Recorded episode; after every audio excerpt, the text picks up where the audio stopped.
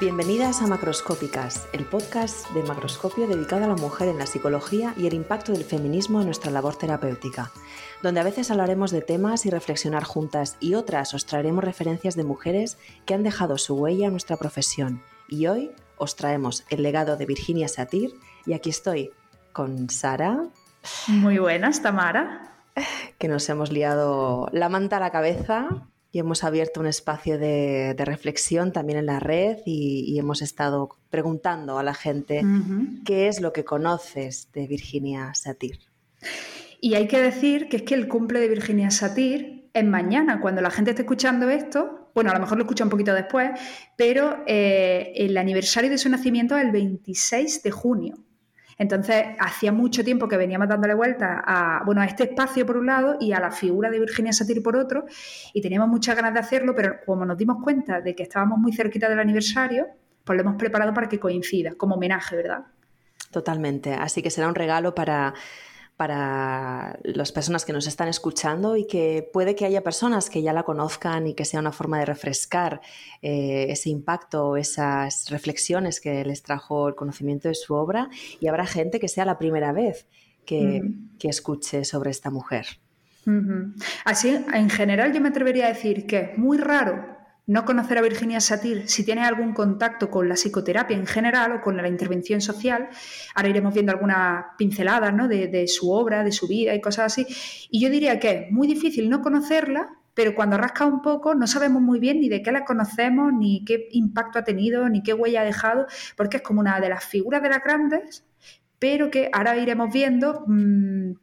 Mm, la, profundidad, la profundidad de esa huella en España en concreto, ¿no? En Latinoamérica, porque ahí hay algo en común en los países hispanohablantes. Quizá una espinita de, que esta persona no haya ocupado el lugar quizás que se merece como lo ocupa en, algunos otros países y en otras disciplinas, ¿no? claro, hablaremos sobre eso y, vamos a, investigar juntas entonces qué es lo que ha salido. Sí. Sara, ¿de qué conoces a Virginia Satiro? ¿Qué conoces de ella? Vamos a empezar entre pues, nosotras. Sí, yo em, reconozco que estoy en ese perfil de que, evidentemente, si me dice nombra a cinco pioneros de la terapia familiar, te voy a decir Virginia Satir seguro, porque sé que está como en la base de la relación con el modelo estratégico, con el MRI, y sé que tuvo un impacto muy, muy importante en la, en la formación, en, en, esos primeros años de, como de consolidación de la terapia familiar como disciplina, pero tampoco seré capaz de delimitar su modelo de terapia. Eh, he leído sobre ella, he leído algún texto suyo, pero no conozco su obra completa. Tengo como esa cosa de, de que Claro que sí que la conozco, pero no sabría diferenciar, por ejemplo, su modelo de trabajo del, del MRI. Sin embargo, sé que otras disciplinas, bueno, otras disciplinas, no, otros modelos, otras perspectivas de intervención eh, han sido también muy influidas por, Virginia Satir. Sí, Sí, a mí me, parece muy versátil toda la obra de, esta mujer que ha tocado yo creo que, diferentes corrientes, ¿no? Porque en mi caso, por ejemplo, yo a esta mujer no la conozco por la terapia familiar. Mi bagaje más bien ha ido por la parte humanista y estos últimos años la, somática, la corporal. Y puedo decir que me resuena muchísimo su obra. Em, también en estas áreas que, toco más, ¿no? Entonces para mí fue un descubrimiento ver eh, que ella era una de las pioneras de la terapia familiar, ¿no? Entonces, qué, importante es contextualizar y, bueno, sí, sí. Es como que se cruzan nuestros, nuestros propios caminos terapéuticos, que tenemos ciertas eh, ¿no? consonancias y tal, pero también nos hemos formado cada una eh, desde una raíz diferente y como que convergen un poco la figura de Virginia Satir. ¿no? Yo cuando empezamos a hablar de hacer este, este especial de macroscópicas y tal, este espacio eh, especial dedicado a la mujer, enseguida surgió la, figura de Virginia Satir porque era algo como que nos unía, ¿no? como que convergíamos en ese, en ese punto. De interesante. Este es el tercer eh, podcast que hacemos de macroscópicas. El primero fue sobre el Día de la Mujer y grabamos el poema de Soy yo, yo soy yo, de la autoestima, eh, fue de ella. Entonces, de alguna forma ya empezó con ella, me estoy dando cuenta ahora. Sí. Sí, exacto. Y, también por las indagaciones que hemos hecho estos días y tal, también he visto mucho impacto en psicología de las organizaciones, coaching, PNL, o sea, cosas que luego se han derivado de otras. De hecho, hay una cosa que yo te conté el otro día y que no he conseguido confirmar, así que muy posiblemente sea mitología, pero a mí es una mitología que me, me hace mucha gracia, ¿no? Eh, y es que el, el origen de la PNL insisto, si hay alguien escuchando esto que esté muy metido en la PNL, que no lo confirme, que no lo descarte, seguramente será descartable, ¿eh? pero, pero es una historia bonita. Me contaron una vez que el, uno de los fundadores de la PNL, no sé si era Grinder o Bandler, no conozco yo mucho este mundo de la PNL, pero uno de estos dos que son como los fundadores de la PNL, había trabajado durante un tiempo como ayudante o como chofer de Virginia Satir.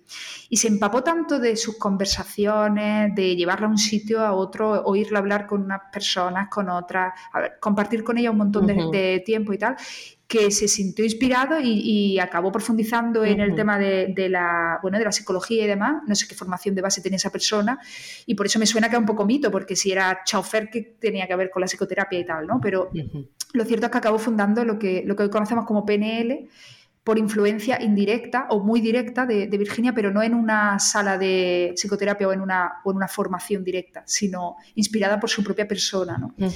Y yo me quedé con aquella historia como, bueno, pues puede ser un cuento...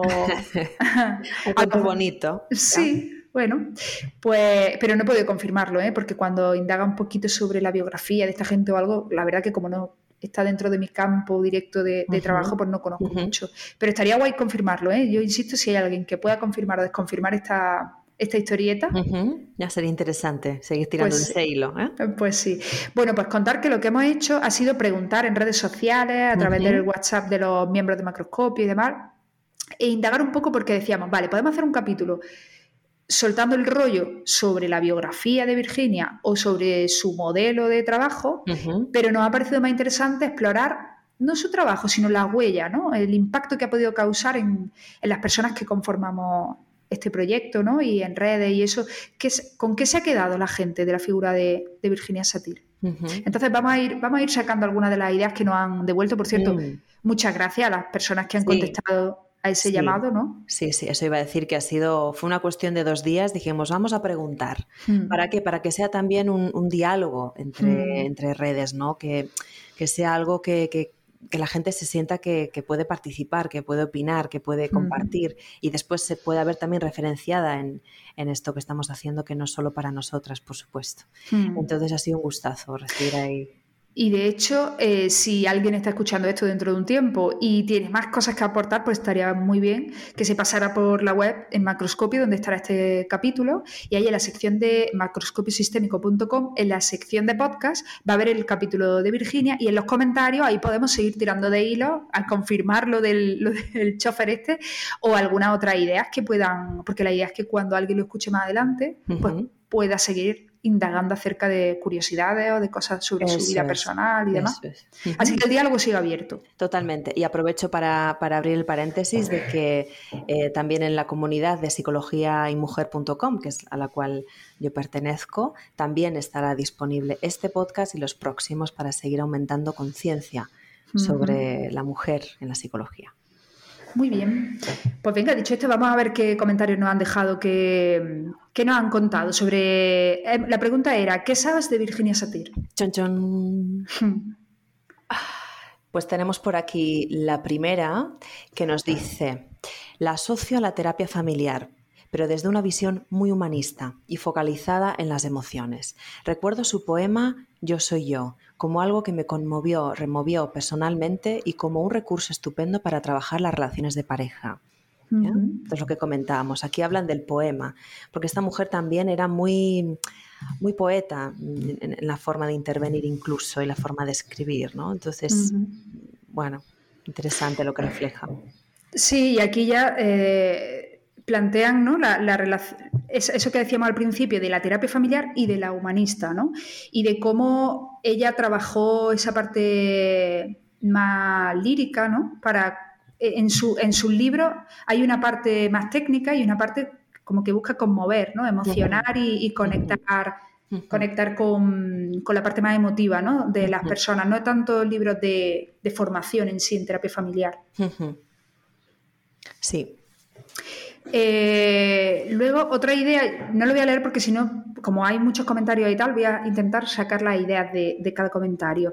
Eh, algo que hemos encontrado es la, la imagen de Virginia Satir a través de otras personas, ¿vale? Que es algo que, nos encontramos habitualmente, que unos hablan de otros dentro del grupo de pioneros y demás, pero como echamos de menos un poco más de contacto directo con la figura de Virginia, a veces hay que buscar en los otros referentes que, comentaban o que se dice eh, sobre, sobre ella, ¿no? Y varias de las personas que han contestado eh, recalcan los comentarios que hacía Minuchin, que es un autor que conocemos seguramente mucho más que Virginia Satir en eh, España y Latinoamérica, y comentaba una persona en concreto que Minuchin la describía metafóricamente como una valquiria, ¿no? Y, es curioso, ¿no? esa imagen ¿no? de, mujer potente, ¿no? Que, llena la sala de terapia, como que, tiene una personalidad arrolladora. A mí me hace recordar un poco la visión que tenemos de Marcel Bean, ¿no? Que es como que con las poquitas mujeres que hay referentes, mujeres de esa época, ojo, y es algo que, debemos tener en cuenta, ¿no? Claro. Y, nos hemos hecho nosotros esta pregunta de ¿y por qué Virginia Satir tiene este impacto en España? ¿Qué estaba pasando en España cuando esta mujer estaba en su pleno apogeo y tal? Pero yo me quedo con esa idea de lo de la Valquiria, como semejanza a la imagen como de heroína o mm, de, ser mitológico que tenemos sobre Mara Selvini, otra de las pioneras, ¿no? de las fundadoras de la terapia familiar. Y es como que, no sé, se le, tiende como a... Esto también dice mucho ¿no? de la figura de la mujer que destaca, ¿no? O sea, como, ocupa un lugar que a lo mejor no, normalmente no le corresponde, pues se le como que se le llena de atributos como súper mm, especiales eh, y que a lo mejor no se destacaría de este modo a, cualquier otro terapeuta de esa época. Que no quiere decir que no fuera una valquiria y que hiciera una intervención estupenda, ¿no? Pero bueno, pero sí que eh, destaco eso. Hay varias personas que han que nos han traído la imagen de Virginia Satir a través de los ojos de Minuchin. Y eso ya de por sí, mira, pues es una, una curiosidad, ¿no? Y también a través de otros autores. Ahora vamos a ver otros autores, concretamente otra autora, que, nos ha dejado también su huella, la huella de Virginia a través de esa autora. Lo vemos un poquito más adelante. Otra de las eh, cosas que nos comentan también son los elementos clave que, que ha podido aportar esta mujer en relación al trabajo con la autoestima, la comunicación, las reglas y relación con otros sistemas y cómo las familias exitosas son aquellas con una comunicación clara, con reglas flexibles y abierta a la sociedad. Esto me parece muy interesante como, lo relata aquí. Mm. Sí, como hipersistémica, ¿no? Como que... Mm. Sí, sí, sí. Vale. Eh, había otra persona comentaba, preguntaba, de hecho, eh, aprovechaba la pregunta para eh, la pregunta que le hicimos, ella contestaba y bueno, decía que le atraía muchísimo todo lo que tenía que ver con Virginia Satir y quería seguir indagando. Algunas personas nos han preguntado si es que vamos a hacer algún taller, alguna cosa sobre Virginia Satir y eso. Y yo, bueno, le íbamos contestando que íbamos a grabar este capítulo especial y eso. Y estaban, la verdad que hemos recibido como eh, muy, buena acogida, ¿no? En plan de, ostras, qué, interesante, me interesa muchísimo. La mayoría de los comentarios de las personas que han contestado, hay algunos que decían, ah, bueno, yo sé esto, sé lo otro, pero mucha gente decía como, me encanta. Eh, me alucina todo lo que tiene que ver con Virginia Satir. Hemos encontrado como mucha, ¿no? mucho interés. Y esta persona en concreto eh, la hemos destacado porque preguntaba directamente, ¿sabéis si, tiene, si hay alguna grabación en español? O si no, subtitulada al español. Qué gran pregunta. ¿eh? Claro, y lo hemos buscado. Claro. Y, no lo hemos encontrado. Totalmente. Y esta es la reflexión que nos traemos también, ¿no? De, es verdad que esta mujer eh, era americana, pero ¿qué pasaba con, la mujer y en España en esos, en esos años, ¿no? Eh, en el que de alguna forma también tenemos una tradición de que eh, el inglés no fue, no fue introducido en nuestra educación española, ¿no? Era, era filtrado por, por sabemos, una, censura. Eh, entonces, eh, claro, lo que, nos lo que nos venía traducido posiblemente estaba muy condicionado por lo que queríamos eh, escuchar y queríamos, querían que escuchásemos, ¿no? Entonces, claro, ¿qué pasaba? Y por otro lado, mm. la terapia familiar yo hablo desde la perspectiva de la terapia familiar, tardó mucho tiempo en introducirse en España porque precisamente por el contexto, estamos hablando de que Virginia empezó a, yo hablo de Virginia como si fuera una prima mía o algo así, pero empezó a ejercer en los años 50 o por ahí, y su pleno apogeo, eh, diríamos que está a finales de, a mediados, finales de los 60 o así, ella falleció en el 88. Entonces, en España, cuando, cuando todo esto del MRI, cuando estaba estallando, ¿no? Esta, esta idea de la intervención a través de la familia, en lugar de, la persona eh, individual, ¿no? Que tuviera el problema, ni el sistema sanitario y social estaba plenamente desarrollado, ni había demasiado interés. O sea, la visión que había de familia era la familia estándar, mm, tradicional, que se lavaba los, trapos sucios en su casa. O sea, no había un desarrollo social y, sanitario como para hacerse cargo de dificultades que, surgían y la familia era algo hermético en el que no se intervenía. Entonces, cuando, pues, cuando llegó a España el desarrollo de la terapia familiar, podemos hablar de los orígenes de la, eh, de la Federación Española de Asociaciones de Terapia Familiar, la fundación de las primeras escuelas de terapia familiar y demás, estamos hablando de los años 90 la fundación de la FEATF en el 91 y se fueron formando las asociaciones y demás, se fue como creando el contexto, porque hasta que no se desarrolla eso, los profesionales de la intervención no pueden formarse en terapia familiar. Entonces tiene una visión o bien psicoanalítica o bien muy conductual en aquella época y, y no cala, el discurso sistémico y familiar no cala hasta muy entrado en los años 90. Y Virginia Satir ya no estaba. Con lo cual, las primeras personas que se formaron en España quizás tuvieron la suerte de formarse con, otros referentes que estaban en activo y que viajaban por Europa y tal. De hecho, la mayoría de sus compañeros han estado en España, en Italia, en, fin, en, diferentes países de Europa y, por supuesto, en, Latinoamérica.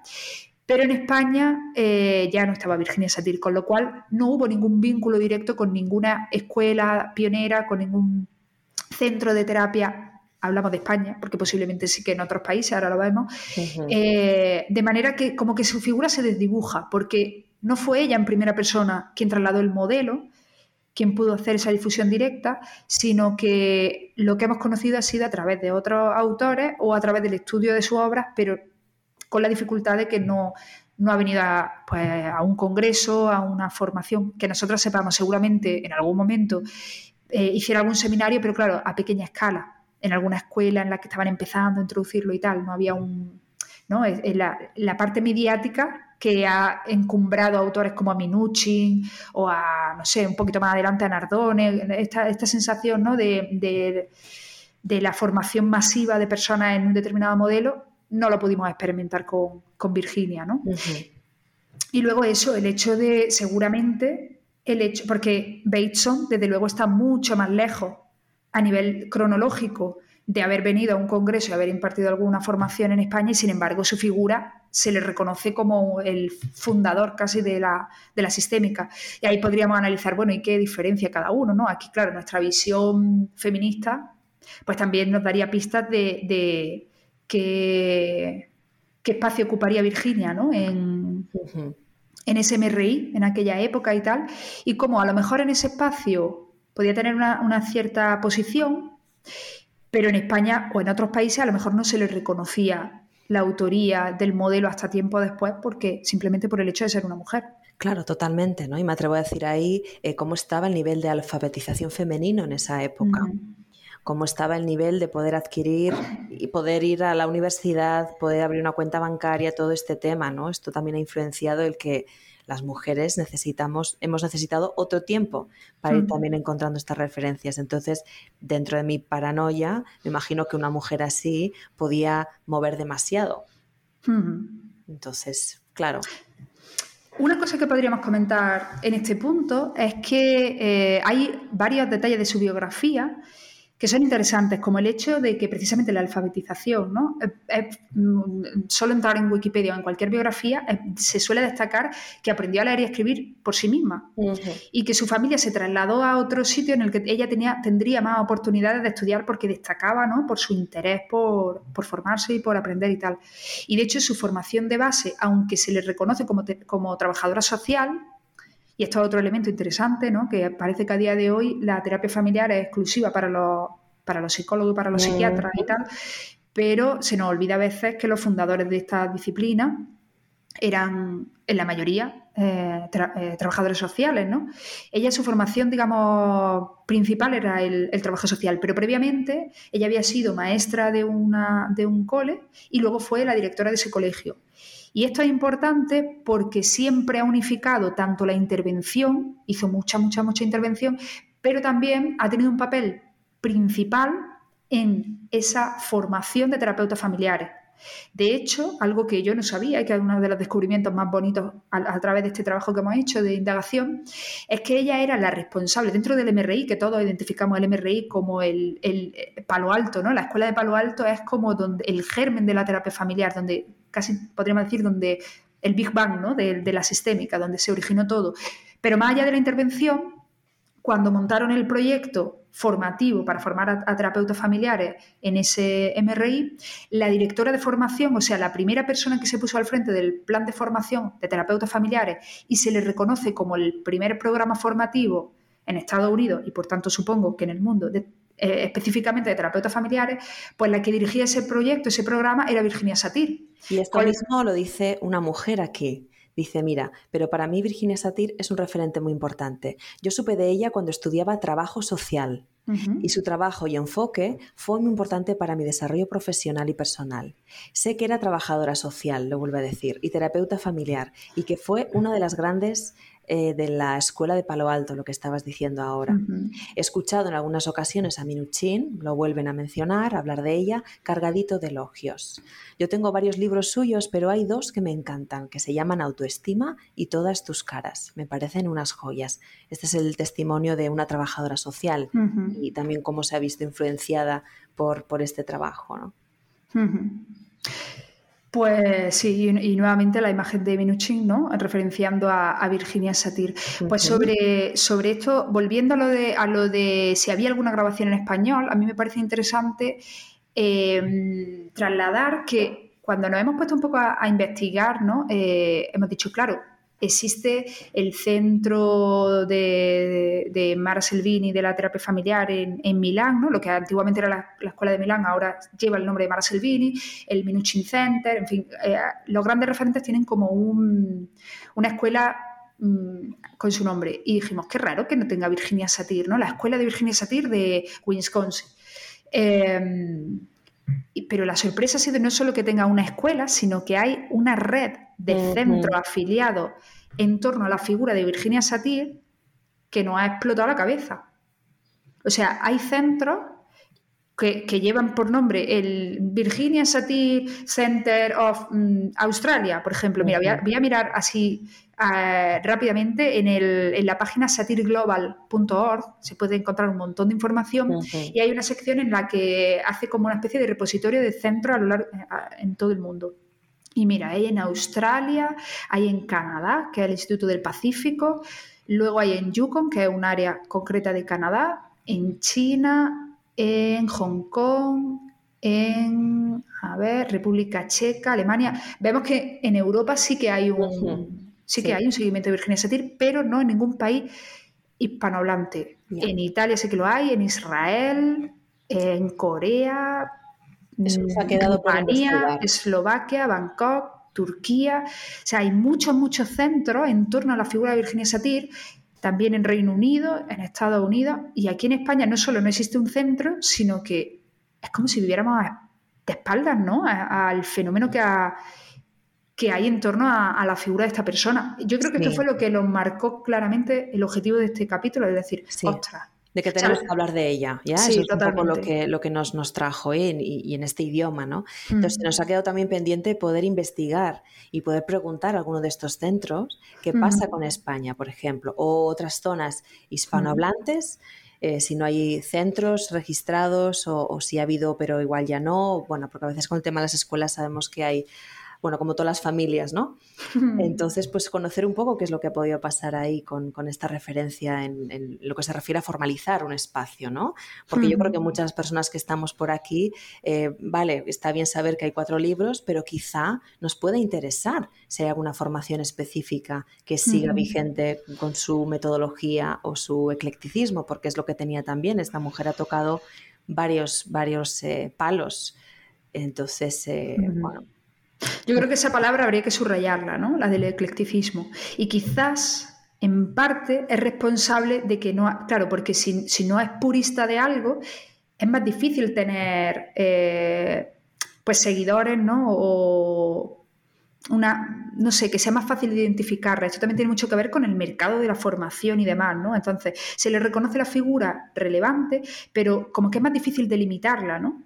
El decir, vale, pues mm, yo qué sé, el enfoque narrativo lo fundó fulanito, el enfoque estructural lo fundó menganito, el enfoque no sé qué, y de repente cuando llegamos a Virginia Satir, como, como ha sido tan, tan amplia su mirada, pues al ser más difícil de delimitar, quizá ha provocado que no tenga, como que, que sus raíces hayan llegado más lejos, pero que no veamos con nitidez cuál es el árbol, ¿no? Claro, esto es muy interesante. Esto es muy interesante lo que dices. Yo creo que hay muchas mujeres muy interesantes que precisamente por esta mirada más periférica, que es una cualidad que se podría eh, asignar, asignar, más a, la mujer, ¿no? Yo me considero así, yo sé que si me pongo a investigar, investigar algo, me cuesta mucho poner un foco solo en una cosa, porque me atraen muchas cosas. Y no es que no me sepa centrar, es que tengo una mente creativa.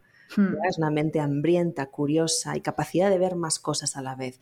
Y hmm. esto es algo maravilloso que, es importante que se nos reconozca a las que investigamos, ¿no? Hmm. Eh, de una forma más formal o informal. Y quizá esta mujer, así como tantas otras, esta igual se ha hablado más de ella, pero puede que haya más mujeres por ahí que precisamente por no haber sido expertas en algo concreto, eh, no se haya sabido bien cómo ubicarlas, porque sabemos que en esta sociedad necesitamos muy bien etiquetar y ubicar a alguien en algo. Y cuando no, no, sabemos bien qué hacer. Entonces, bueno, esto, ya solo por esto también me apasiona estar hablando de ella ahora. Pues sí. Y luego, junto a esto, la, si lo vemos desde una perspectiva feminista, quizá eso se une con un, con un, escaso afán de protagonismo, ¿no? Frente a las figuras masculinas, ¿no? El, hecho de ser muy ecléctica y poco protagonista nos lleva al pozo de la desconfirmación, ¿no? De, tener mucha gente que bebe de a lo mejor de nuestro trabajo, pero sin un reconocimiento directo, ¿no? Tampoco, claro, tampoco es que esta persona sea una desconocida, estamos quizás poniendo en una posición como un poco víctima, pero bueno, mm, es un poco el punto de partida de, nuestro interés, ¿no? De este capítulo. Eh, venga, pues más cosillas. Por ejemplo, hablando de este eclecticismo, eh, había esta una persona compartía que, bueno, nos daba un montón de datos eh, sobre Virginia Satir y tal. Había, había reflexionado mucho sobre su trabajo, sobre su modelo y tal, y destacaba que era profesora, trabajadora social, psicoterapeuta y que había tenido un... O sea, esta persona colocaba el trabajo de Virginia Satir dentro de un contexto del crecimiento personal que algo que está un poco lejos de la mm. psicoterapia, pero, pero que tiene un alcance mucho mayor, ¿no? Y quizás esta, la visión que han mencionado algunas de las compañeras que han aportado y tal, el tema de la autoestima, que es uno de los puntos en los que más se reconoce a Virginia Satir, tiene más que ver con el crecimiento personal y quizá eso nos chirría un poco a los psicoterapeutas y por eso mm, quizás no, no sé, no, no, le hemos prestado quizás la atención, ¿no? Como si fuera un modelo a diferencia de, de otros pioneros que han creado un modelo para psicoterapeutas y para profesionales, quizás Virginia hizo ya una traducción que le sirviera directamente a los, consultantes, ¿no? a las familias que venían, porque estaba más en la línea de la autoestima, del crecimiento personal y demás. Claro, quizá eh, pueda haber habido un poco de sesgo ahí, es decir, de que se le haya podido etiquetar también a veces en, en esa área como algo, digamos, eh, estigmatizado. No es verdad que el crecimiento personal así tal cual tiene hoy en día mucho de todo y, a veces ahí, bueno, pues nos podemos perder, ¿no? Pero en sí mm. el concepto literal de crecimiento personal, me gusta incluso añadirle el de por delante, o sea, de, crecimiento por otro lado, ¿no? De, de, quitarnos lo que no nos hace personas, ¿no? Por ejemplo, pero sí que de alguna forma puede, puede resonar con, con el trabajo de esta mujer, ¿no?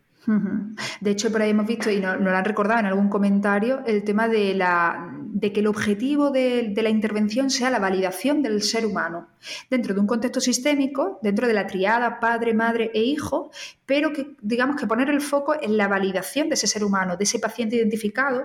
Eh, como, como, entidad independiente, ¿no? Y esto tiene mucho de crecimiento personal, una vez más. A lo mejor desde la de la patología, ¿no? Pero fíjate que, Virginia pone el foco en, esto es una persona con propósito, esta persona tiene objetivos, tiene propósitos, se está defendiendo de una situación adversa, ¿no? No es un problema, ¿no? Esta idea de que el problema, o sea, la persona es mucho más grande que el problema, ¿no? Y esto que, a lo mejor podemos dar por hecho cuando estamos trabajando desde, la terapia familiar es una de, de las ideas, ¿no? Que, más se le vinculan a ella, ¿no? El, y en el fondo está eso, ¿no? La validación de esa persona, el, mirar a los ojos a la persona y decir, ¿y tú qué quieres que pase con esto, no? Tenía un contacto como muy estrecho y luego toda la parte de corporalidad que sé que, que a ti te, te engancha mucho, ¿no? Que tiene mucho más que ver también con tu forma de trabajar y eso. Pero es, interesante cómo ella se manejaba en el espacio, ¿no? Y el contacto y la mirada. Sí, era, es maravilloso porque de hecho en el libro Contacto Íntimo, que os animamos a que, lo busquéis, porque es un libro muy completo, ilustrado, bueno, expresa, es, muy dinámico también, muy creativo, ¿no? Eh, hay un apartado que habla de la sensorialidad, de los sentidos como estos canales que nos ayudan a percibir nuestro entorno, con quiénes estamos, dónde estamos, y, le, hace, le hace especial hincapié a esto. ¿no? De hecho, hay una de las eh, personas que nos ha compartido algo sobre ella, habla de esto que, me ha gustado mucho, que dice, eh, me gusta mucho su método de terapia, la manera en la que ella contactaba con las personas, hablaba de conexión, ¿no? Y esto es algo que últimamente en las últimas eh, terapias y, trabajos que se están haciendo alrededor del trauma, se habla como, que ese es un poco también mi campo, se habla de la importancia de reconectar. El trauma nos desconecta y entonces la labor de reconectarnos unos a otras, eh, digamos, es lo que, lo que nos hace sentir que, estamos saliendo de lo traumático, que estamos ya en la presencia, que estoy aquí contigo y puedo estar contigo. Entonces aquí habla de la conexión y habla de con su voz cálida, con sus manos, que era un instrumento muy poderoso para ella, la cercanía que tenía con las personas, el uso de las poses. Entonces esto, esto es pura terapia corporal también. Entonces quizá ella también fue una de las pioneras, me atrevo a soltar esto, ¿no? De, bueno, no sé si pioneras, pero sí en la línea de darle importancia a qué pasa con nuestro cuerpo, nuestra postura. En el libro de, contacto íntimo aparecen, hay diferentes posturas y ella también trabajaba con las posturas en la terapia familiar, ¿no? Ponía a la gente en diferentes posturas y mira, ponte de esta manera, coloca la mano de esta otra y ahora háblale, ahora dile. Entonces todo esto eh, es, apasionante como, como, ya lo tenía ella en su método. Y utilizaba elementos. A mí me ha llamado la atención, yo esto no lo sabía.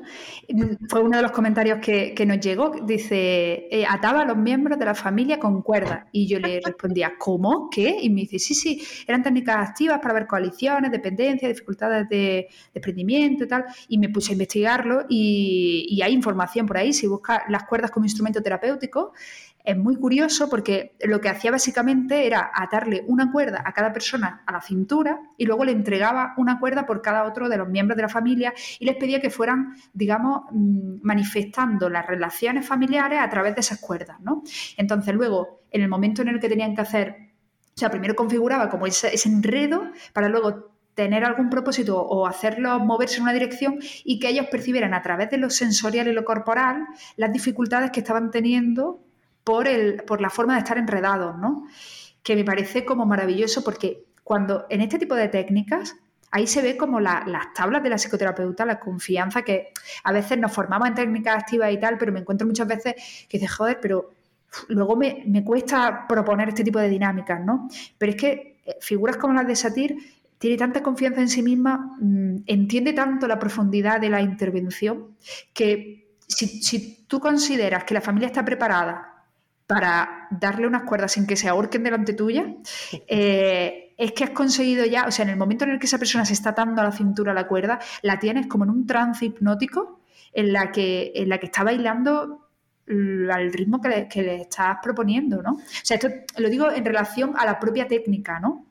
Pero luego la, vinculación metafórica que eso tiene con su propio modelo de terapia, con su forma de entender esos vínculos que a veces entorpecen, que a veces dificultan la comunicación entre ellos y demás, y, la maestría con la que lo transforma en algo tangible y invita a la familia a jugar con eso, me parece que, es una muestra de, eso, de, maestría y, de, capacidad de traducir en lo, eh, en lo físico, ¿no? Eh, eso de practicar, no practicar posturas para que las hagan en casa, pero sí llevarlo a, situaciones para que experimenten desde lo corporal y digan, esto me está resonando, es que estoy asfixiando a mi hijo o estoy, ¿no? Claro, claro. Súper mágico, súper inspirador. Muy inspirador, sí, y muy creativo, ¿no? Porque es que esto da, da rienda a que, a que también nosotras como terapeutas podamos eh, podemos experimentar también con el espacio que tenemos, con los elementos que tenemos. Con... A mí me encanta, ¿no? Yo trabajo de una manera en la que cuando entra la persona a consulta decide, yo trabajo más a un nivel individual, no tanto familiar, pero es como elige el sitio donde quieres estar, qué elementos necesitas, porque de alguna manera también estamos en relación con ese medio sea una cuerda, sea un cojín, sea que nos va a traer, nos va a ayudar a proyectar algo que está pasando dentro, que igual con la palabra solo y sentada, pues no, no va a salir. Entonces, esta forma de ella me parece súper, bueno, muy atrevida también, ¿no? Para, para, esos momentos de hablar de, porque suena como atar a las cuerdas, parece que estamos hablando aquí de BDSM, que bueno, de alguna manera igual también, ¿no? Pues ser prácticas también catárticas, entiendo que ella no lo hacía desde ahí.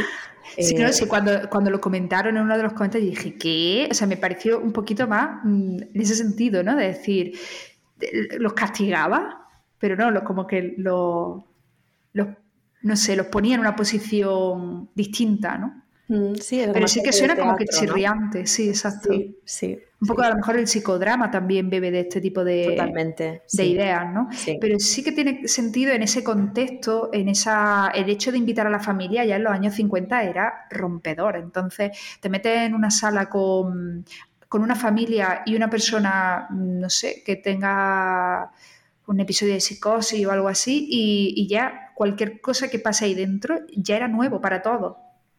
Porque no había una expectativa de intervención, porque la gente que estaba en formación yo me imagino que flipaba. O sea, la primera vez que esa persona eh, se le ocurrió eso, y a lo mejor lo hizo con las cuerdas de los zapatos, o sea, porque es lo, bonito, ¿no? Que decías tú de la creatividad en terapia, ¿no? el utilizar los recursos y, y ponerlo a disposición de, la familia. Porque el impacto que genera emocionalmente una, situación así, a lo mejor si lo hablas, si reflexionas sobre ello con los miembros de la familia, luego depende de poner su capacidad de, no sé, de generalizar o de quedarse con lo específico, tal. Pero es que si se ven allí amarrados eh, y se cae uno y los otros le sujetan y dice, hostia, mm", y, se lo llevan para su casa. Claro.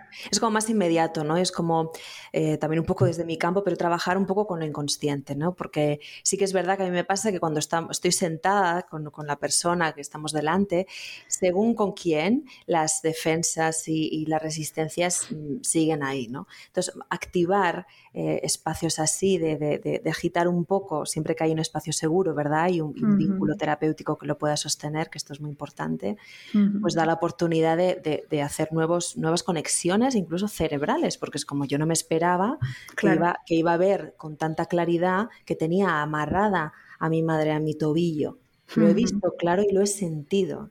Entonces eso ya se genera una conexión arriba y abajo que, ya, claro, ya es como ya la siguiente vez ya, ya lo he visto, ya no puedo mirar a otro lado. Exacto, ya no puedes escapar de ello, sí, sí. Y encima no solo yo lo he visto, es que lo ha visto también, hay testigos. Claro, no, y la persona que se ha sentido amarrada ha dicho, esto no lo quiero, porque a lo mejor hasta ese momento no ha podido expresar una sensación que tiene, quizás porque, porque ha dado por hecho que eso tenía que ser así y de repente se siente atada y ve que provoca una incomodidad en el resto de los miembros de la familia, también los miembros a lo mejor no muy vinculados al problema, pero que reaccionan ante, ante ese tipo de, movimientos, ¿no? Y, una, volvemos a lo mismo de antes, y valida tu posición, te valida como persona, y dices, es que soy una persona que tengo 24 años y no puedo caminar hacia adelante en mi vida porque mi madre bueno, habías dicho tú que había amarrado eh, una a la otra, pero bueno, da igual. Eh, pues no puedo caminar hacia adelante porque mi madre me tiene amarrada el tobillo. Ostras, eso te, te convierte en una persona limitada, cosa que a lo mejor hace 25 minutos eh, sentías que estaba arrastrando algo que, que era lo que tenía que hacer, porque, no sé, porque había muerto tu padre o por lo que sea, ¿no? Claro, muy interesante, muy interesante esto, porque aquí en psicoterapia corporal trabajamos con el movimiento interrumpido que tiene que ver con esto. Una vez viendo dónde se quedó parado el movimiento que no pude hacer, lo puedo hacer. Entonces, si empiezo a activarlo a nivel muscular, óseo, ya empieza ya algo a moverse, ¿no?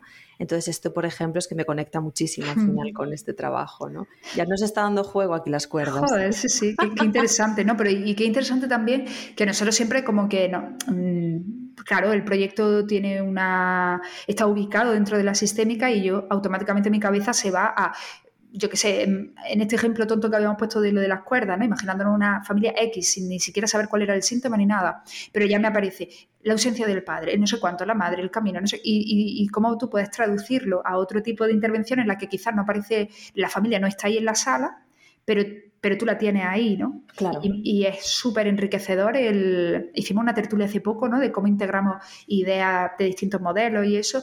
Y aunque nosotros siempre hablamos de sistémica, tampoco somos talibana de la, de la sistémica, ¿no? Porque es que a poco que rascas te das cuenta de que todos estamos mm, un poco orientándolo, ¿no? Cada uno desde una perspectiva, pero, pero que hacemos un trabajo coherente, porque si no fuera coherente es que estaríamos muy disparatadas, estaríamos haciendo algo que no tendría mucho sentido. Claro. Pero me interesa mucho, ¿no? El, cómo a través de la técnica tú ves unas cosas, yo veo otras, ¿no? Y, que en medio de todo esto esté la figura, ¿no? De, Virginia Satir, claro. Eh, que en aquel momento quizás no tenían apellido, la, las intervenciones y no había un máster en terapia corporal de no sé qué y otro máster y hacer una búsqueda en internet y salen 25 máster, máster compitiendo entre ellos y tú diciendo, uff, es que no sé hacia dónde tirar, ¿no? Mm. Recién salida de la carrera y diciendo, uff, pues es que yo qué sé, ¿no? Que me estoy perdiendo si me meto en esta idea, ¿no? En este modelo.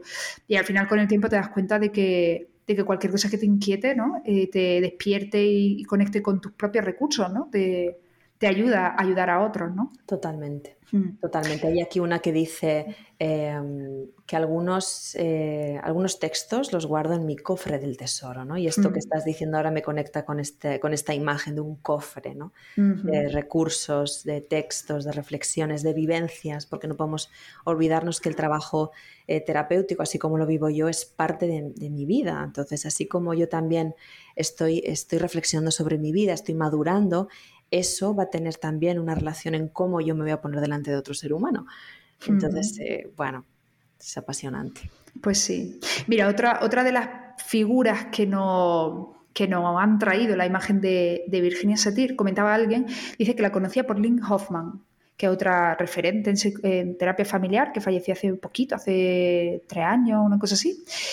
Y nos comentaba que en su libro Fundamentos de la terapia familiar que por cierto es fácil de encontrar, a poco que haga esa búsqueda del título la puede encontrar fácilmente, y em, he, localizado un pequeño trozo del prólogo que me parece significativo en cuanto a, la idea, ¿no? De, no tanto del trabajo de Virginia Satir, sino de su huella, porque ver a, igual que en el caso de Minucci, ¿no? Ver a escuchar o leer a, a Lynn Hoffman hablando de Virginia Satir, ¿no? Pues nos puede eh, es como una onda expansiva, ¿no? Podemos acercarnos más al núcleo. Y cuenta una historieta que me gustó mucho, está bien desarrollada en el, libro, en la página 204, me la había apuntado por aquí, pero en la parte en la que cuenta esto en el prólogo me pareció más significativa. Si te parece, lo leo, porque me gusta mucho cómo termina esto eh, de, la persona que prologa a, a, Hoffman, ¿vale?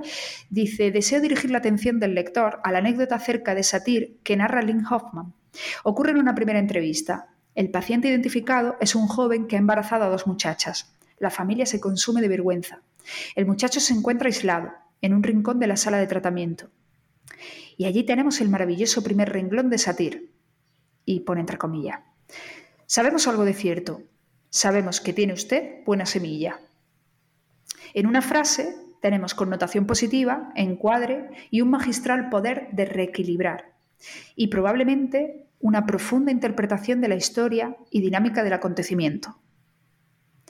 Hasta aquí sería como la historia ¿no? de, esto que cuenta de Satir. Pero hay aquí un renglón que a mí me parece especialmente interesante. Dice, debemos estar agradecidos a Lynn Hoffman, ella estuvo allí, y por entre paréntesis, esto ocurrió en 1963, supo lo que era significativo, lo recordó y nos ha hablado de ello. Entonces, como historia me encanta, ¿no? El empezar un tratamiento, porque además luego lo, describe mejor, como digo, a, lo largo del libro, y describe cómo la postura del chico estaba avergonzado, con remordimiento, estaba en la esquina, ta, ta, ta. y de repente llega Satir, se sienta allí delante de todos los padres avergonzados, pero como con esa, ¿no? esa carga emocional y tal. Y lo primero que hace es dirigirse al muchacho, ¿no? Y, y, connotarlo, ¿no? En plan de... Lo único que sabemos de momento es que tiene usted una buena semilla. Y luego se dirige a la madre y empieza con la intervención. Pero ya se han quedado todos descolocadísimos. Claro, claro, porque ahí desde un poco la, lectura que, hago un poco de, mi modelo, ¿no? De alguna manera es como que ahí lo, lo que hablabas tú de encuadra y centra Hmm.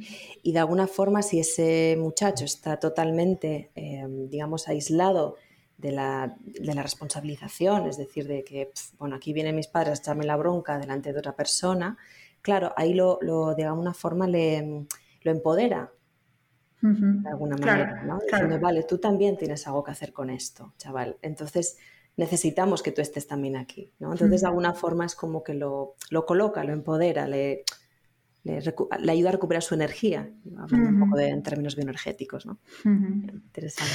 Sí, desde luego lo, descoloca todo y, y, genera un contexto distinto a lo mejor al que esperaban todos ellos, ¿no?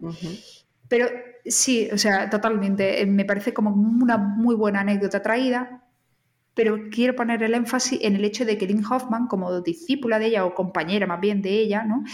dice el, el, prologuista, ¿no? Dice, estuvo allí, notó que era significativo, lo recordó y no habló de ello, ¿no? Qué importante el, ser sensible a, a esas referencias, ¿no? A, poner a los grandes maestros en, en su sitio, ¿no? Grandes maestros que a lo mejor tienen ahora 34 años, pero que es importante, ¿no? También el, y aquí también hago un poco de... Sí, los a lo mejor de antes. Claro, claro, pero me, apetece como eh, plantearlo eh, en macroscopio a veces cuando, cuando hacemos tertulia o, o en, incluso en supervisión, como que notas tanto el potencial de la gente y a veces dices, a lo mejor esta persona no se ha dado cuenta que lo que acaba de decir ha creado un impacto porque lo ves en las caras de la gente y dices, joder, no, acaba de impactar de una forma, ¿no? Y, cuando un profesional está abierto a ese tipo de sensibilidades, ¿no? Y está en contacto con otros profesionales, o sea, Dean Hoffman... Mm, quizá era mejor terapeuta que Virginia Satie. No es un ranking, no lo sabemos, pero tuvo como la, la generosidad de delegarnos esa historia que compartió ¿no? y de notar lo, importante y lo significativo que había experimentado, como nosotros estamos en continuo eh, contacto con, otros profesionales que, no sé, que aprendemos un montón los unos a los otros, de los otros. Y es un poco la filosofía también de macroscopio de aprender de forma horizontal. Y no, lo estoy diciendo, no lo estoy diciendo en plan de voy a vender mi libro, sino de ahora me he hecho reflexionar acerca de de que quizás la figura de Virginia o de Hoffman o de cualquiera de los autores que leemos es más importante no tanto por la técnica que traslade, y aquí yo creo que con Satir lo notamos, ¿no? que es más su presencia, es su forma de entender el ser humano, su legado tiene más que ver con su figura ¿no? y con su forma de hacer terapia y, lo que hemos vivido de ella, que de las técnicas en sí, porque seguro que ha habido en 45 años, gente que lo ha escrito mucho más claro, eh, mucho más mediático, que ha dado conferencias estupendas, que no sé qué, pero bueno, hay como eso, ¿no? Influencer. Que... Qué, interesante lo que dices de horizontalidad, ¿no? A mí me venía también la imagen del círculo de la circularidad, ¿no? Porque también eh, sus textos y sus trabajos se han visto influenciados en, temas organizacionales. Entonces, ahí no me ha dado tiempo a investigar, pero sí que existe el concepto de liderazgo femenino, es decir, eh, buscar estructuras más redondas, más circulares, no tan piramidales y tan jerárquicas, ¿no? Entonces eh, sería interesante investigar un poco los modelos organizacionales que han cogido el modelo de Virginia Satir, cómo se han orientado. Entonces eso sea como algo para seguir investigando, ¿no? Pero, pero sí, sí que entonces hablamos aquí de una circularidad, de un modelo más femenino de relación, así de claro. Pues sí. Mira, hay un, comentario que, me gusta y de repente nos saca del plano de la, de la psicoterapia. Dice, Virginia recomendaba que las personas debían perseguir sus sueños, en lugar de tratar de determinar si los sueños pueden hacerse realidad.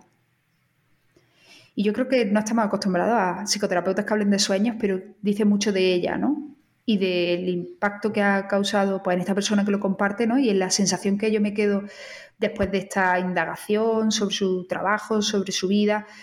Creo que tiene más que ver con eso, ¿no? Con la inspiración. Sí. Y que quizá y quizás su, su, trabajo directo con la familia, sus intervenciones, eran a la vez inspiradoras, ¿no? Porque si trataba de, o sea, si ponía el foco en los sueños de las personas, en su crecimiento y su, en su validación como seres humanos, estaba hablando a un nivel en el que si lo que nos marcamos como objetivo es eh, dejar el consumo de una sustancia o valorar si es adecuado o no para el crío eh, estar en acogimiento o no, ¿sabes? Si nos centramos un poco más en la en las variables concretas y, pragmáticas, quizás perdamos un poco de vista la, esa validación del ser humano, ¿no? Y, leer a, Virginia lo que decíamos, ¿no? Sobre sus textos, sus poemas y tal, es llevarlo hacia el terreno de la inspiración, más que a lo técnico. Ya, es muy interesante esta, esta reflexión y lo que estás comentando y cómo hay, yo me encuentro en mi propia vida y también en, el trabajo como una gran eh, disyuntiva entre pertenecer y ser. ¿No? Es como cuánto pertenezco y cuánto soy. Pertenezco en cuanto a formo parte de un grupo de personas con ciertas eh, eh, características iguales, etc. Pero ¿cómo puede pasar que en esa pertenencia puedo perder quién soy? puedo desdibujarme el quién soy. Entonces, eh, aquí es como que también valida la parte individual del sistema. Y esto me, gusta mucho, ¿no? Porque es, esta, es este equilibrio. Si yo soy mucho pero no pertenezco, voy a estar coja. Porque no soy si no pertenezco también en un grupo, ¿no? entonces esto... Y al, y al, revés también, o sea, si yo pertenezco y para mi identidad lo fundamental es pertenecer al grupo, al sistema, a la familia, pero no soy, he dejado de ser al servicio de ese grupo. Claro, esto ya lo decía Freud también, ¿no? O sea, como el individuo se pierde en la masa. Mm, Interesante. Muy bien, pues claro, ahora me pegaría leer a lo mejor, el, podríamos leer el poema de Yo soy yo, pero quien lo quiera escuchar ya lo leíste en el capítulo de, terapia familiar desde la perspectiva de género, algo así se llama, el que publicamos en marzo. En marzo. Así que podemos dedicarnos, regalarnos un cachito de otro, de otro texto de Virginia. ¿Te apetece? Mm, me encanta. Pues venga, dale. Como hay, como hay varias que hablan también del libro del contacto íntimo, que ya lo hemos dicho antes, pero lo volvemos a repetir porque es un libro realmente de tener ahí a mano, súper recomendable. Voy a leer un trocito de, ese poema que muchas personas seguramente ya lo conocen y quizá no lo ubican con ella. Empieza así. Quiero amarte sin aferrarme, apreciarte sin juzgarte, unirme a ti sin invadirte, invitarte sin exigirte, dejarte sin sentirme culpable, criticarte sin hacer que te sientas culpable y ayudarte sin ofenderte. Si puedo obtener de ti el mismo trato, podremos conocernos verdaderamente y enriquecernos mutuamente. Ya, esto engloba todo lo que hemos estado también compartiendo hasta ahora de alguna manera, ¿no? Refleja muy bien. Qué bueno. Pues yo creo que aquí deberíamos de dejarlo por quedarnos con esa, con esa energía, ¿no? De, sus propias palabras e invitar, por supuesto, a la gente a indagar y a, y a compartir, como decíamos antes, su propia eh, no sé, averiguaciones e ideas que le surjan en los comentarios del capítulo o bueno, en redes sociales o donde, donde quieran, porque estamos deseosas de escuchar sus impresiones, ¿no? Totalmente. Así que nada, yo por mi parte queda un capítulo redondo. Felicidades, Virginia Satir, si nos estás escuchando, si tienes Spotify allá donde estés y nos estás escuchando, muchas felicidades y gracias por tu legado. Muchísimas gracias. Desde aquí mucho confeti, que es, digamos, nuestro ingrediente secreto de, de nuestro podcast eh, Macroscópicas. No lo veis, pero aquí estamos llenas de confeti y hoy especialmente para ella. Y para todas vosotras y vosotros que nos escucháis y seguiremos compartiendo contenido y intereses con vosotras. Un abrazo. Chao, chao.